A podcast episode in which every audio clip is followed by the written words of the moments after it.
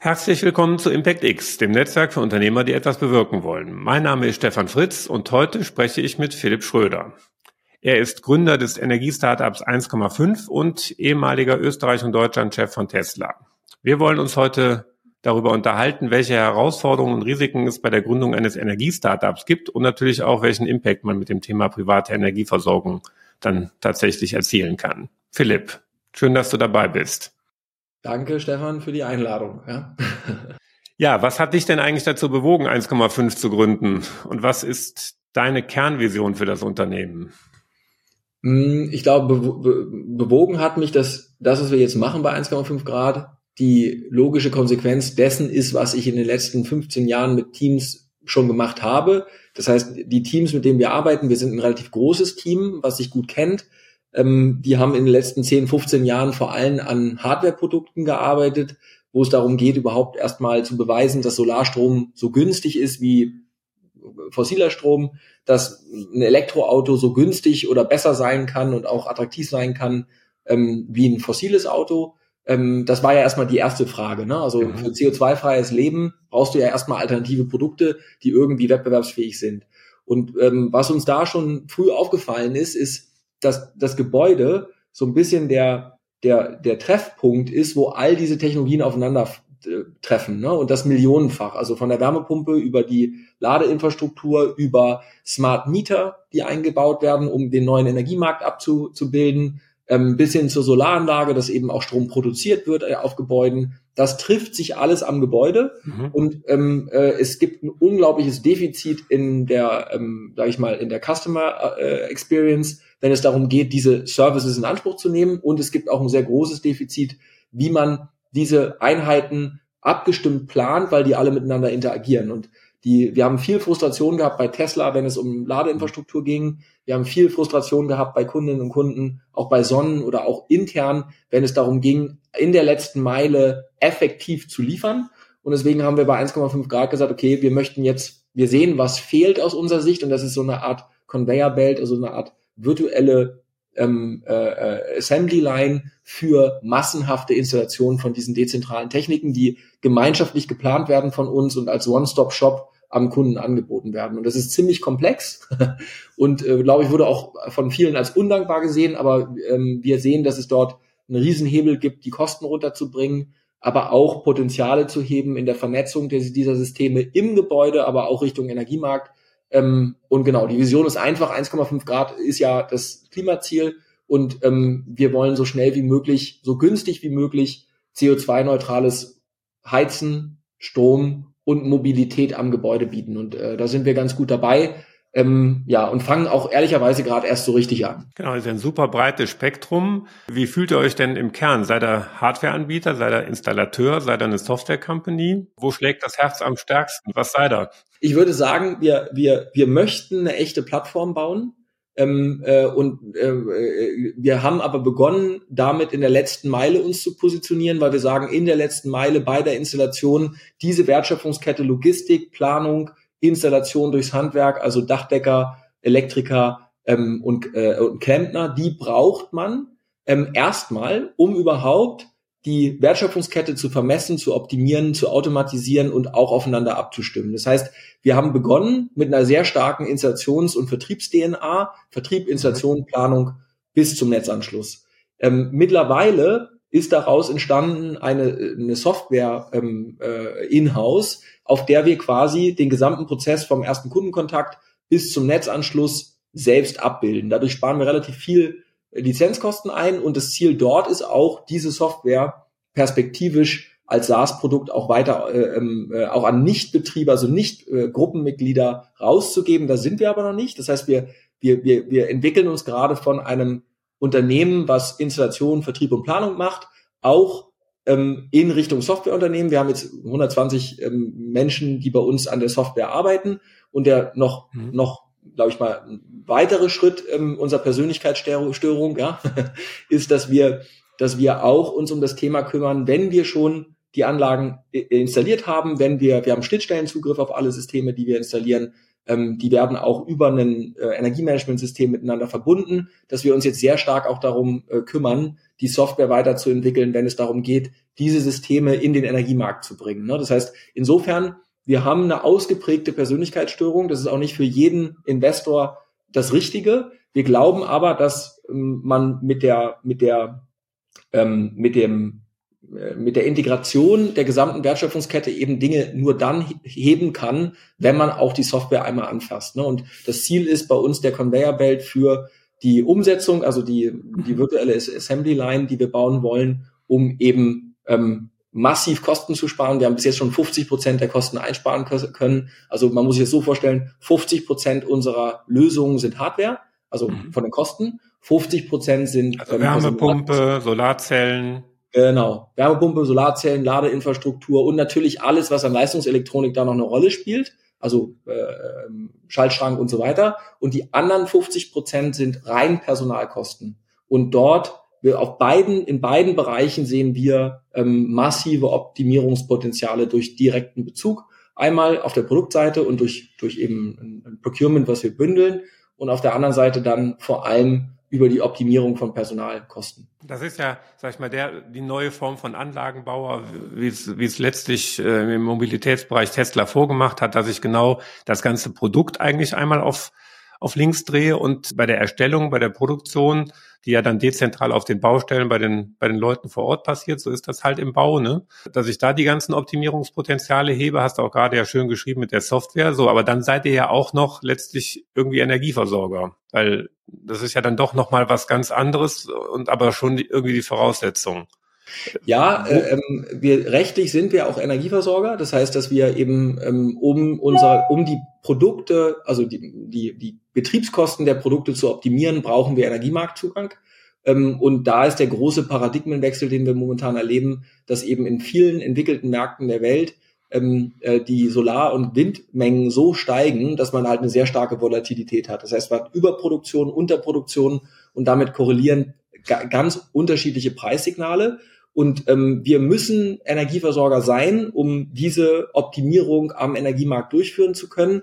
Das Entscheidende ist aber, dass wir eigentlich diese Layer ersetzen. Das ist auch für uns keine Profit Layer, sondern das ist für uns eine reine ähm, ein, ein, ein, ein, ein Betriebssystem, was dazugehört. Also das heißt, äh, als Beispiel, wir, wir, wir nennen es auch intern leider Non-Profit, weil wir es wirklich vor allem dafür brauchen, dass die Software äh, vollen Durchgriff hat, um ihr Potenzial zu entwickeln und die Systeme auch. Aber wir wollen kein Energieversorger sein, sondern wir möchten eigentlich den Kundinnen und Kunden, die auf unserer Betriebssystem laufen mit unseren, mit unserer Hardware, ermöglichen, eigentlich an den Energieversorgern vorbei, sich direkt mit den Windparks und den großen Solaranlagen zu ver vernetzen, dann Strom zu verbrauchen, wenn er besonders günstig und besonders CO2-neutral ist oder besonders mhm. CO2-arm ist. Und äh, ja, das machen wir auch noch. Auch sehr komplex, aber am Ende ziemlich einfach. Wir versuchen einfach äh, Lasten so zu verschieben. Elektroauto wird geladen, Wärmepumpe wird anlaufen gelassen, Batterie wird befüllt, aber auch ähm, kleinere Lasten wie in der Aircondition und so weiter werden optimiert bis hin zu Küchenappliances, an denen wir arbeiten, die einfach diesem Rhythmus folgen. Ja, und das sind am Ende, wenn du so willst, sind es auch drei Business Units. Wir haben eine M&A Business Unit,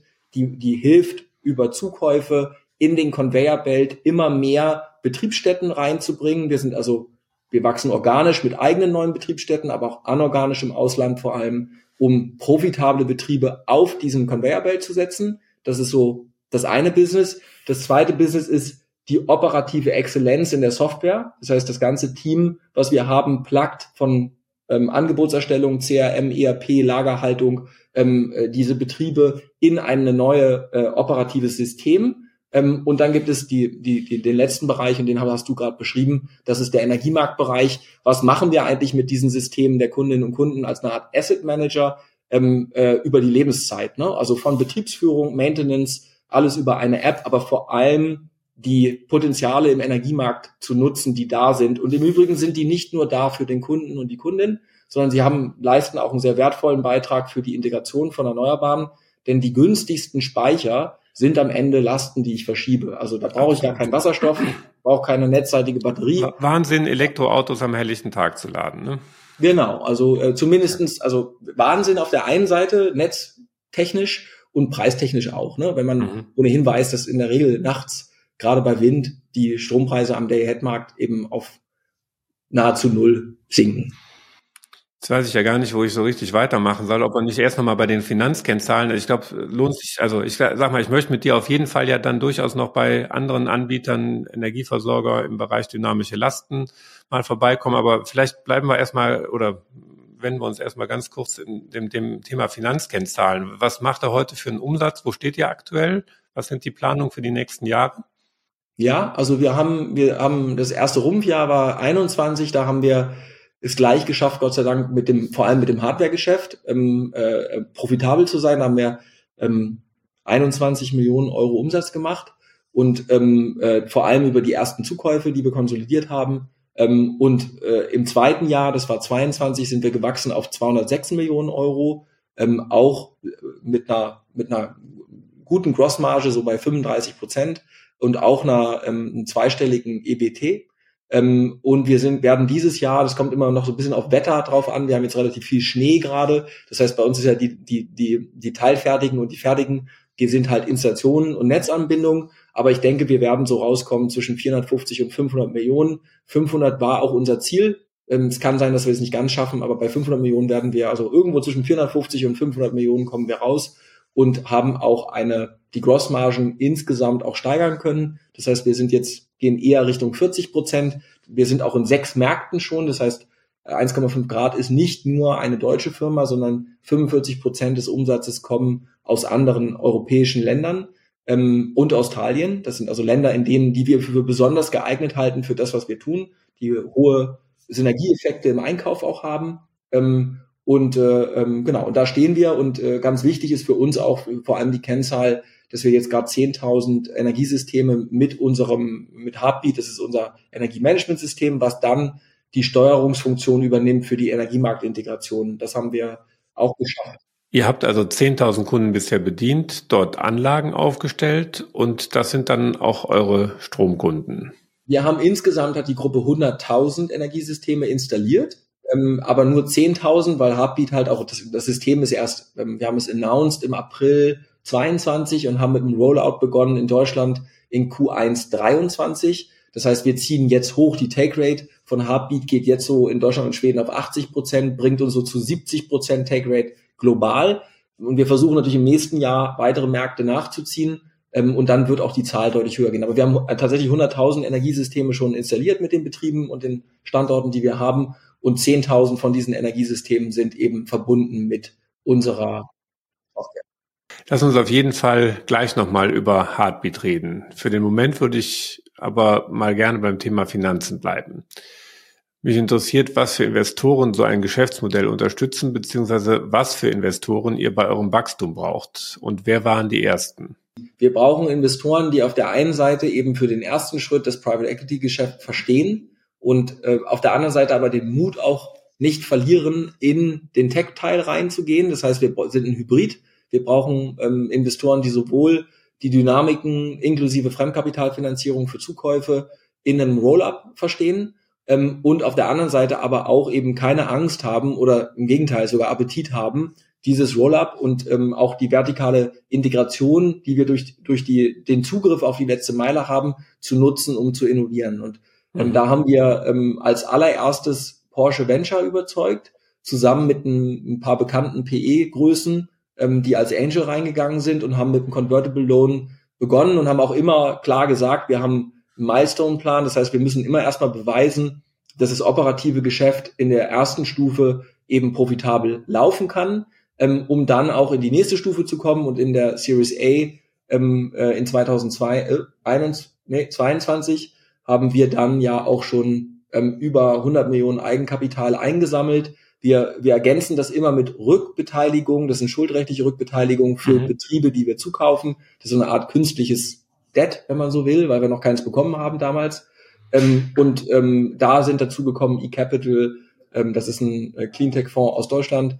Äh, Euraseo ist ein bekannter Private Equity, aber auch Venture Capital Fonds aus äh, Paris. Das heißt, dort hat es dann schon geklappt. Ähm, äh, auch äh, ähm, äh, zum Beispiel mit Norskin auch, das sind äh, Impact-Investoren aus Skandinavien, um den Klarna-Gründer herum. Das heißt, dort haben wir dann schon deutlich mehr Venture-Kapital-Appetit ähm, reingeholt, aber auf der anderen Seite eben mit Haniel zum Beispiel als großen Family Office, was eher eine PE-Brille hat, ähm, äh, oder auch ähm, Herrn, Herrn Wacker von äh, dem Eigentümer von Wacker Chemie, eher PE-Investoren, die dieses mhm. Geschäft gut verstehen, unseren Hybrid selbst gebaut. Ne? Und so sind wir in die Series A gegangen und haben dann dieses Wachstum eben auch äh, profitabel hinbekommen und haben jetzt in der Series B ungefähr ein Jahr später, also im Juni 2023 dieses Jahr, nochmal 215 Millionen Euro Eigenkapital aufgenommen ähm, und ähm, haben es auch geschafft, damit dann mit der Post-Money-Bewertung knapp über die äh, Milliarde zu hüpfen, was am Ende auch eigentlich nicht wirklich relevant ist, aber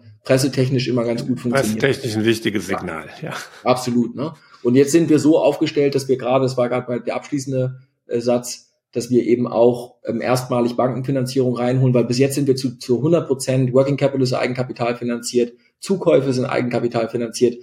Das heißt, wir haben schon jetzt auch einfach, ist es auch Zeit, ähm, das Eigenkapital mehr auf Tech zu fokussieren und eben auch Fremdkapital reinzuholen für weiteres anorganisches Wachstum und natürlich für die äh, Working Capital Finanzierung. Wie ist das dann bei euch im Board, wenn da sowohl alte VC-Hasen als auch PE Menschen sitzen? Ist, ist das schwierig, die auszubalancieren?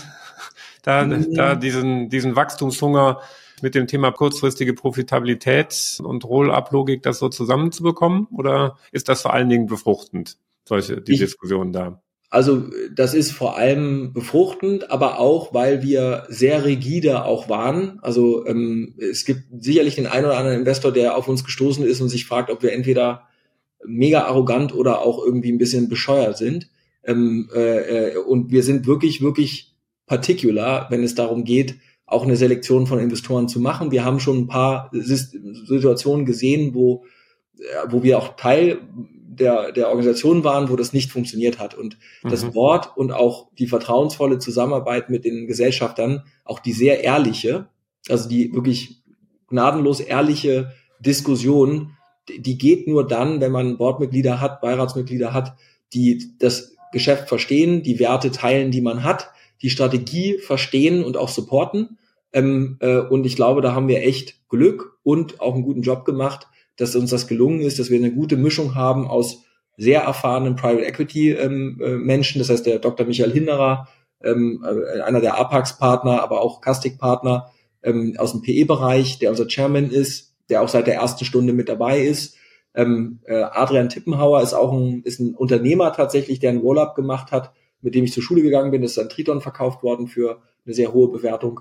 Ähm, der ist auch im Board. Das heißt, der kennt dieses Thema nitty-gritty, continuous improvement. Was passiert eigentlich, wenn man, wir haben jetzt 72 Betriebsstätten mit knapp 2000 Mitarbeitenden in sechs Ländern. Also wie managt man sowas? Was ist ja. normal an Chaos und was ist nicht normal? Ähm, äh, das ist eine, immer eine gute Diskussion.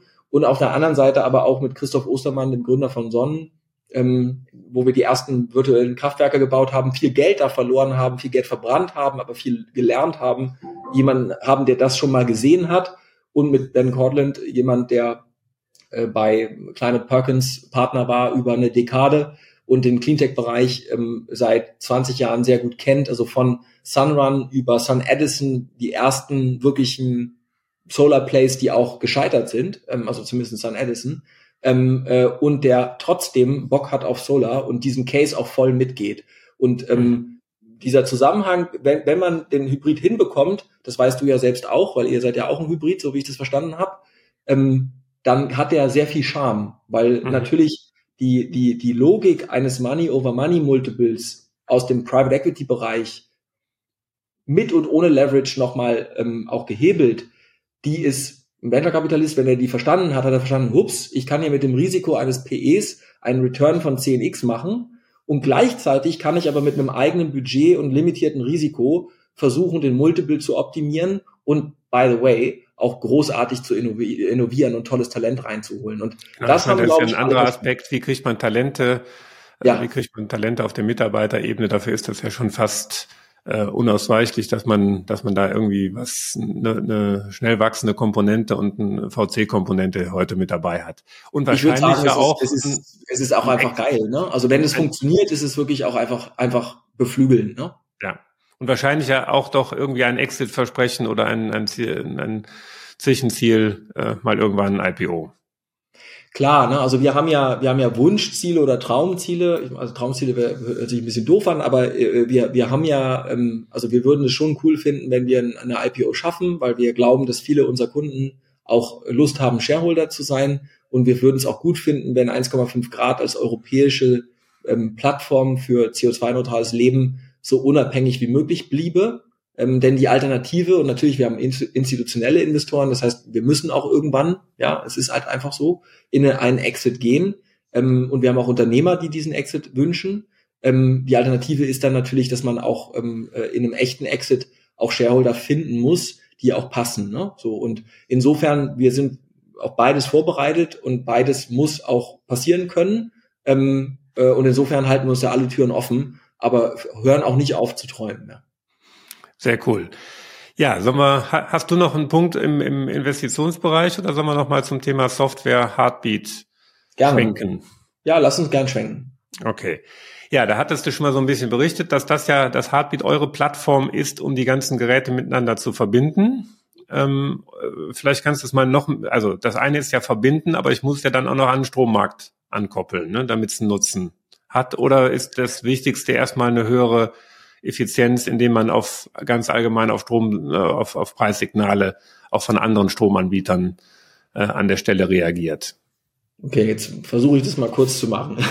Also ich, das wird mir nicht gelingen. Ähm, die, die, also erstens geht es bei Heartbeat in der ersten Stufe erstmal nur darum, überhaupt die Systeme untereinander so zu vernetzen, dass die wissen, dass es sich gibt ähm, gegenseitig und äh, den Eigenverbrauch der Solaranlage zu optimieren. Das heißt also, wenn ich jetzt eine Stromquelle, in, in Spanien kostet der Strom von einer 1,5 Grad Solaranlage zwei Cent ähm, vom Dach und in Deutschland fünf Cent. So, das heißt, wenn ich, wenn ich jetzt weiß, ich habe diesen Preis, dann versuche ich natürlich zu sagen, wie kann ich jetzt Elektroauto, Batterie, Eigenverbrauch zu Hause, Wärmepumpe so steuern, dass ich erstmal diesen Vorteil, also CO2-neutralen, sehr günstigen Strom vom Dach optimiere.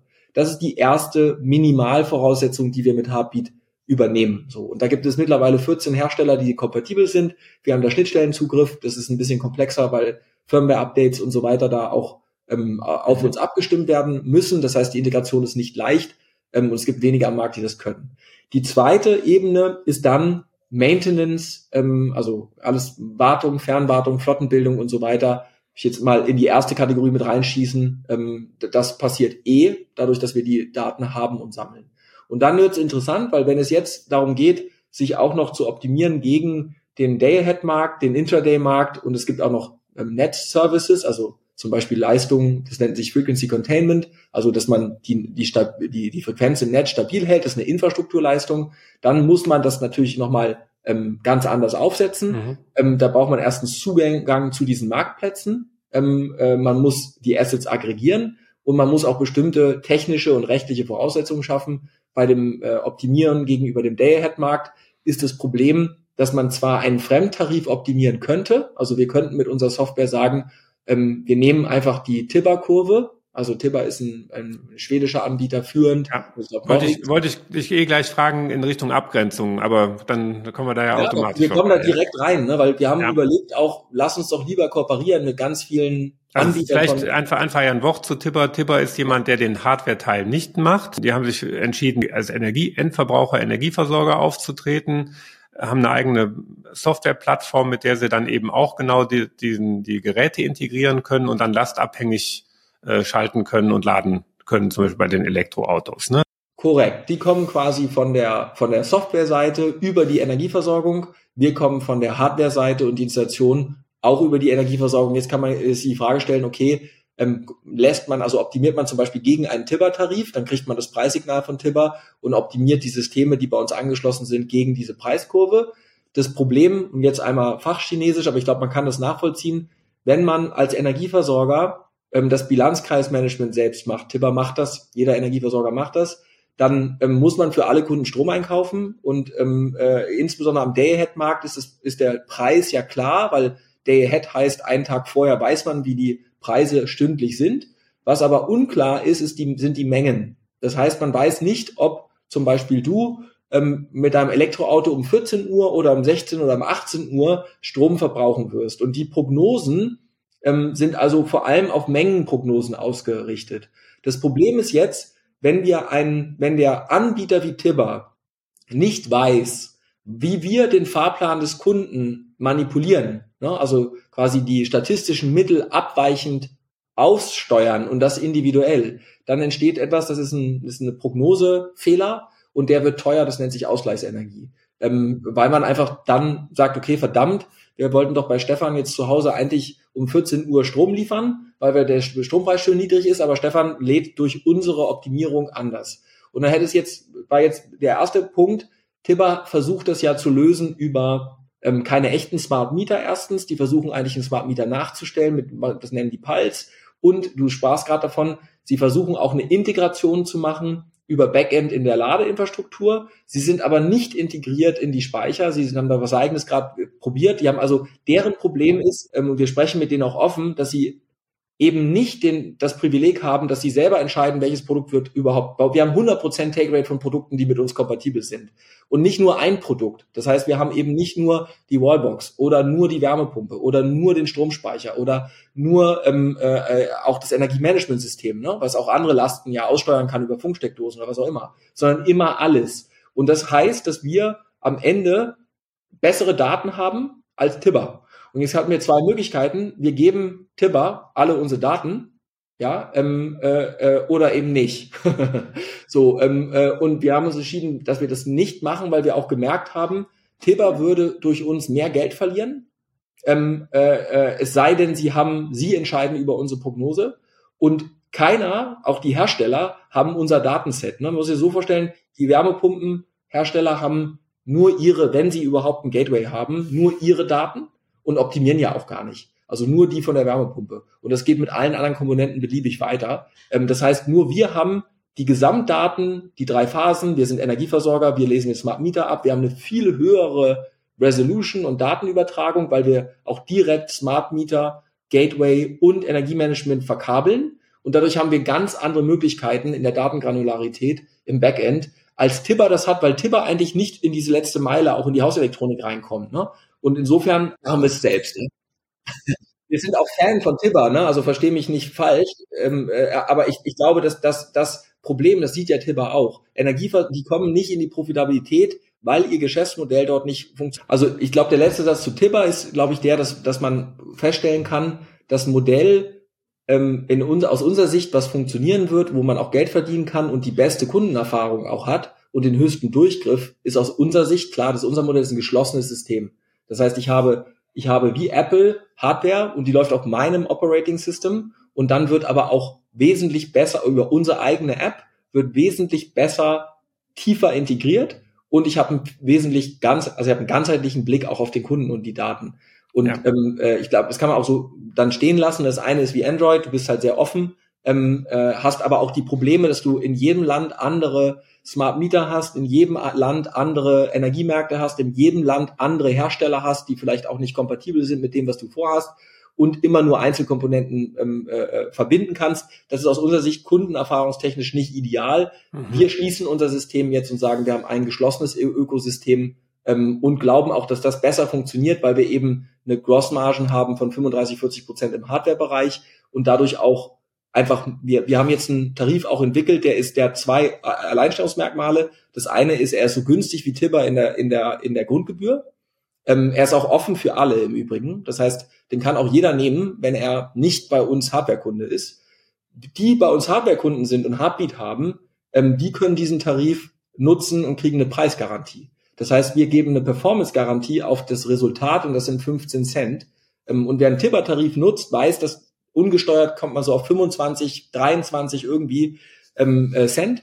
Ähm, und wir gehen da halt nochmal ein ganzes äh, Stück weiter ähm, und garantieren dann pro angeschlossenen System Mindeststrommengen zu diesem Preis. Ne? Das heißt, dass wir versuchen auch nicht nur Early Adopter reinzuholen, die das geil finden, sondern eben auch Kunden, die das gar nicht verstehen wollen, denen sagen wir einfach, du, wir schließen das an und du kriegst 15 Cent und um den Rest musst du dich nicht kümmern. Grundgebühr ist genauso wie bei Tibber. Value ist dann höher. Okay, und ich finde es, also ich finde es sehr gut, dass wir da mal so ein bisschen eingestiegen sind. Aus in, Investsicht ist ja immer so ein bisschen die Frage, sind diese Software-Only-Modelle überlegen, ne, weil man eben ja genau und äh, eigentlich halt über die letzten Jahre immer wieder äh, beigebracht bekommen haben, dass, dass diese Hardware-Sachen e sich eben nicht lohnen. Und jetzt haben wir eigentlich ja, ist immer noch ein B2C-Markt, aber ich glaube, ihr seid ein cooles Beispiel dafür, dass man mit einem integrierten Ansatz, wie letztlich äh, unsere Smartphones sind, integrierte Hardware-Ansätze, äh, dass wir da, dass man da einfach eine neue Effizienzklasse erzielen kann und dass da ein Anspruch besteht und dass man dafür natürlich dann eine, eine ganze Menge Teilprobleme lösen muss. Ich, ich würde auch so weit gehen, dass, dass wir, das ist ja die Standard, also auch die Standardabsage von Investoren, die wir gut gefunden haben, ist genau das. Ne? Da wird irgendwann irgendwie eine Nest, Google Nest kommen und die machen das alles. Ähm, sehe ich null. Ähm, äh, wir glauben auch, wir glauben an das Modell auch nicht. Es hat mit der Fragmentierung der europäischen Märkte zu tun, der Strommärkte auch. Wir haben uns zum Beispiel auch Ember angeguckt in, in Australien. Da ist es ein Energy-Only-Market. Die Algorithmen sind ganz andere. Die Regulatorik ist eine ganz andere. Ähm, und was alle wieder immer vergessen ist, man geht in eine, in eine mehrere hundert Jahre alte in Europa Gebäudeinfrastruktur rein ähm, mit also zum Beispiel Ethernet Connection. Also wie komme ich denn jetzt wirklich an die Wärmepumpe? Wie, wie komme ich mit Ethernet vom Keller zum Dach, wo die Heizung steht und all die üblichen Sachen? Ja, ja. 100 Prozent. Und hat denn der Hersteller vielleicht gerade ein Firmware-Update gemacht, von dem ich gar nichts weiß? Und äh, die, die, die Granularität auch der Anbieter, also es gibt einfach viel zu viele Anbieter, auch nationale Anbieter in den Bereichen. Das heißt, so diese Idee, dass man einfach eine Box verschickt und dann auf alle Geräte zugreifen kann, die ist aus meiner Sicht ist utopisch. Ja absolut utopisch und nur die, wir, wir bauen ja ein wiederverwertbares IoT-Setup erstmal auf beim Kunden. Das heißt, Software-Update-Verfügbarkeit ähm, stellen wir her. Ähm, äh, äh die Signalsicherheit äh, äh, ähm, stellen wir her. Und das gibt es momentan noch nicht. Das heißt, ein ganz großer Teil der, der Value Proposition ist, dass du ein reusable IoT Setup beim Kunden eingebaut hast, was du dann auch beliebig nutzen kannst, wenn Intraday live geschaltet wird, dann schaltest du es live, ne? Während Marktplatzanbietende das so einfach nicht können ähm, und auch andere es sich für die nicht lohnt, weil sie einfach den Revenue auch nicht haben. Deswegen, wir, wir, wir, wir kennen das Argument, ich kaufe das nicht, ähm, aber ich mache ja auch was anderes. Ein, ein Aspekt ist natürlich noch, der, der ist eben schon an der einen oder anderen Stelle angeklungen, Regulierung. Regulierung. Strommarkt ist ganz schön oder maximal reguliert. Da sind ja vor allen Dingen also sind wenig Chancen und vor allen Dingen Risiken äh, drin. Du hast das schon angesprochen, dass ihr dann in, in verschiedenen Märkten in Europa und sogar in Australien unterwegs seid. Was ist denn dein Take dazu zu dem Thema Regulierung? Weil ich sag mal, unterm Strich äh, haben ja selbst in der heutigen Zeit und trotz der ganzen neuen Energieerzeugungsformen die Netzbetreiber noch die Macht äh, und, und sind sehr tief in der Regulierung verankert, weil sie Mindestrenditen äh, bekommen, um ein paar Elektronen von links nach rechts äh, zu transportieren, obwohl ja eigentlich das zukünftige Ziel von uns allen sein muss, möglichst wenig von Norden nach Süden und so weiter, sondern eben Verbraucher an die richtige Stelle zu schieben, all das, was ihr macht. Das heißt, das Modell ist ja noch auf anderen Ebenen kaputt, äh, nämlich dass wir ja das Netz natürlich brauchen, aber es ja eigentlich äh, als Verbindung von zentralen Erzeugern und nicht als äh, aufgebaut haben und nicht äh, als Verbindungselement, als Netz äh, für dezentrale Erzeugung. Ab, ab 100 Prozent und die Netzbetreiber sind ja auch die, die eine sehr effektive Lobby haben, weil äh, Politikerinnen und Politiker einfach auch da irgendwie sehr sensibel sind. Das ist ja auch quasi öffentlich finanziert und da werden Schwimmbäder auch noch mit kofinanziert und so weiter. Mit, mit das heißt, Mindestrenditen über acht Prozent. Ja, mega tolles Geschäft für die, ne? Ähm, ja. äh, äh wir sehen das auch in einzelnen Märkten, dass die Netzbetreiber einfach sagen, hm, wir geben einfach eine Verpflichtung raus und dann müssen alle machen, was wir wollen.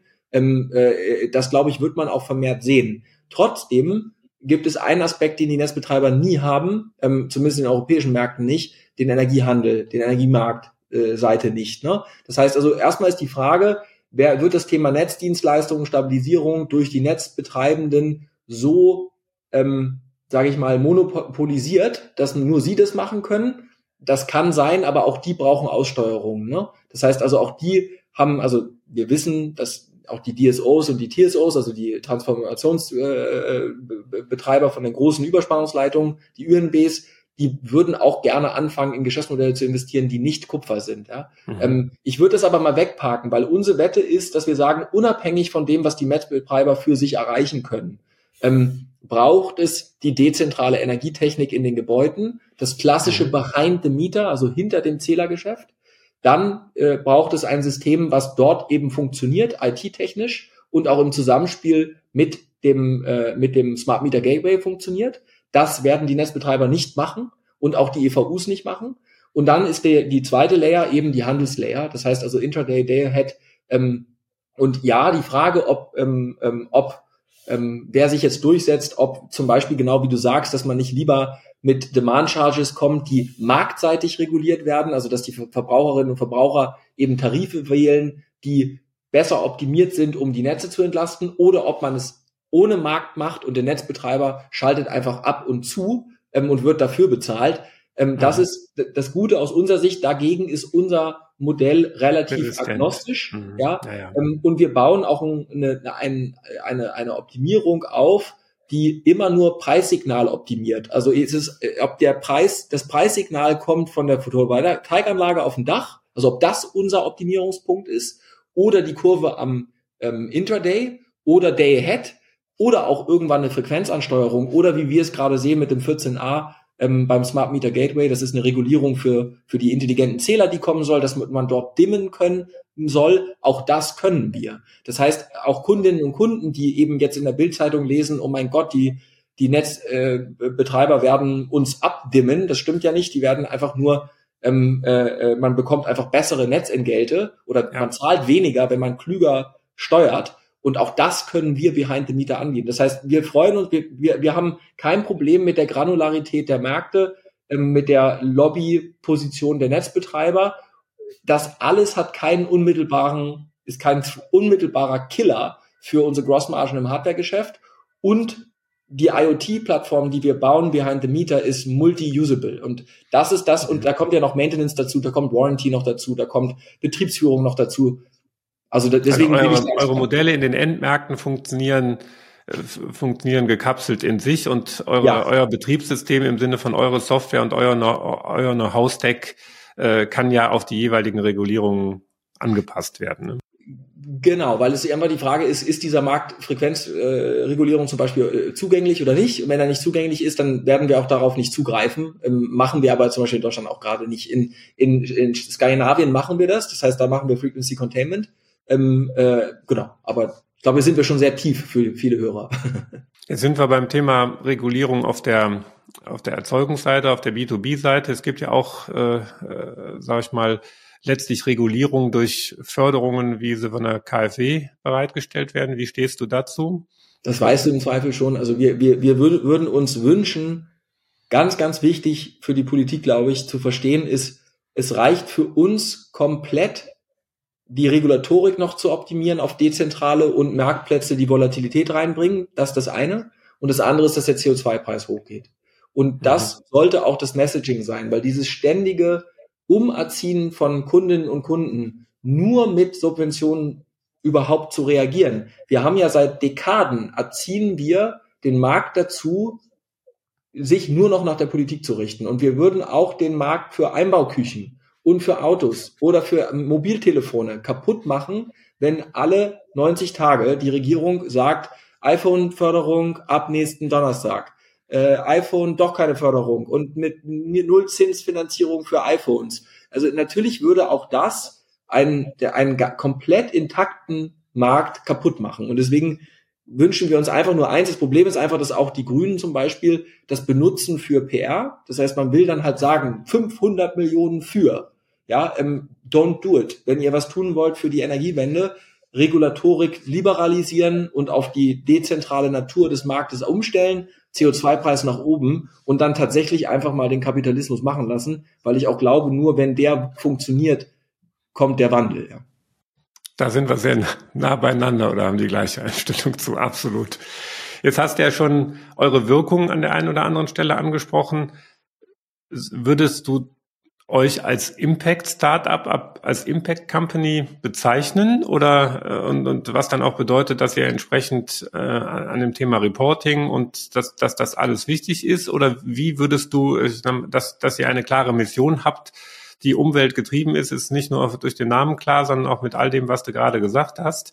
Äh, aber wie würdest du jetzt mit dem, mit dem Impact äh, denn, denn sehen?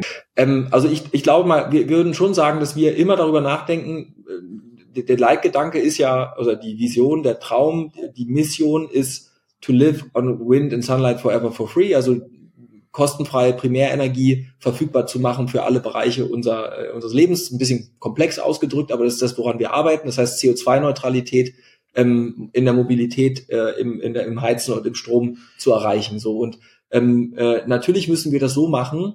Also deswegen glaube ich, mehr ESG oder mehr Impact geht gar nicht, weil wir sind eine CO2-Vermeidungsfirma. So, wir sind keine Solarfirma, wir sind keine Wärmepumpenfirma, wir sind eine CO2-Vermeidungsfirma. Danach richten wir uns aus. Ähm, niedrigster CO2-Wert wollen wir haben und niedrigste TSO und also Total Cost of Ownership. Das muss leider korrelieren, weil sonst kommt der Wandel nicht. Ähm, ich persönlich, wir, wir sind schon ESG und Impact, weil unsere Investoren das brauchen. Ähm, ich muss ehrlicherweise sagen, als Unternehmer hat das natürlich nur einen Vorteil, dass viele Investoren da basierend auf dieser Regulatorik eben Geld einsammeln, institutionelles Geld vor allem.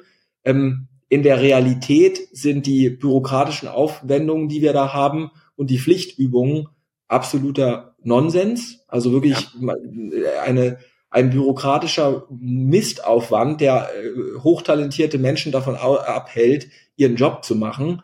Ähm, fehlgestellte Wirkungen auch, die da passieren. Ähm, äh, deswegen wir sehen das echt mit einem, äh, auch mit einem lachenden und einem weinenden Auge, weil ja, es ist toll, dass alle jetzt ESG und Impact Investment machen, aber es geht halt, wenn dein, wenn dein Unternehmenskurs, wenn der, wenn das, der Kern, die Kernmission deines Unternehmens CO2-Reduktion ist, bist du aus meiner Sicht Impact.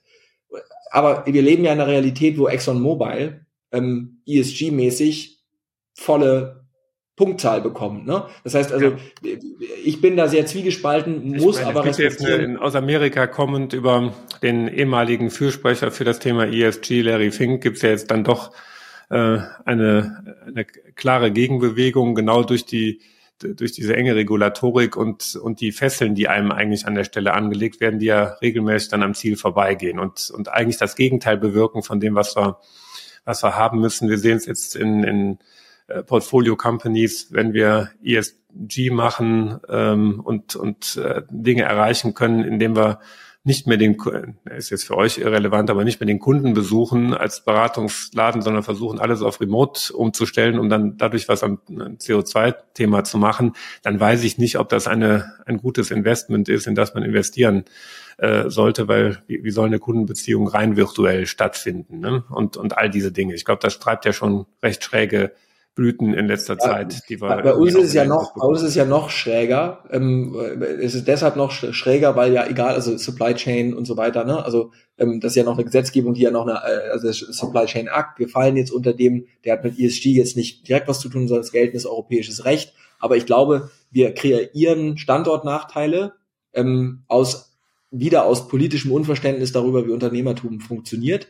Ähm, und wir kreieren zunehmend systemische Standortnachteile, neben Datenschutz, ne, ähm, neben, das ist, der Kern ist immer richtig. Ich bin für Datenschutz. Ich glaube alle. Wir sind für Verbraucherschutz. Wir sind für Supply Chains, die sauber sind. Aber ich glaube, wenn wir, wenn es eine politische Wettlauf darum wird, dort ähm, äh, äh, wirklich sich gegenseitig so weit zu überbieten, dann werden das immer mehr Standortnachteile und die merken wir auch. Und die kosten mhm. Geld, die frustrieren und die halten uns zurück. Und wenn das noch etwas ist, was dann dazu führt, dass wir auch unsere Impact-Ziele am Kernkunden, nämlich die Ölheizung raus, die Wärmepumpe rein ähm, äh, und Saudi-Öl und Gas weg äh, und Erneuerbare aus, aus Deutschland ähm, nicht erreichen, dann würde es, würde es ist einfach nur noch komplett absurd. Ne? Insofern, ähm, ja, also äh, ich versuche da nicht zu viel drüber nachzudenken, weil man sich dann auch, ich steigere mich dann auch rein, ich finde es auch schlimm ähm, und, und ähm, trotzdem, wir müssen es schon machen. Also wir sind auch schon in den Fängen. Mhm. Ja, ich glaube, wir könnten noch eine ganze Weile weiter plauschen. Ja. ich glaube, wir haben damit doch alle Themen ganz gut angesprochen. Ich finde, ihr habt eine tolle Mission und wenn man sich euer Wachstum in so kurzer Zeit anschaut, kann man nur sagen Chapeau und alles erdenklich Gute für eure Zukunft. Ich bin wirklich sehr beeindruckt. Vielen Dank und wie gesagt, ich kann den Dank nur weiterreichen an ein großartiges Team und wie gesagt, Timing, äh, Team und Topic. Wir sind auch an dem Spot, wo einfach alles gerade stimmt. Das muss auch nicht immer so bleiben, aber wir versuchen das ein Stück weit zu genießen und merken auch die einfach den Verantwortungsdruck jetzt auch zu liefern. Ne? So ähm, insofern aber trotzdem vielen Dank, darüber freuen wir uns sehr. Alles klar, dann einen guten Tag und auf bald. Tschüss, Philipp. Tschüss, Stefan.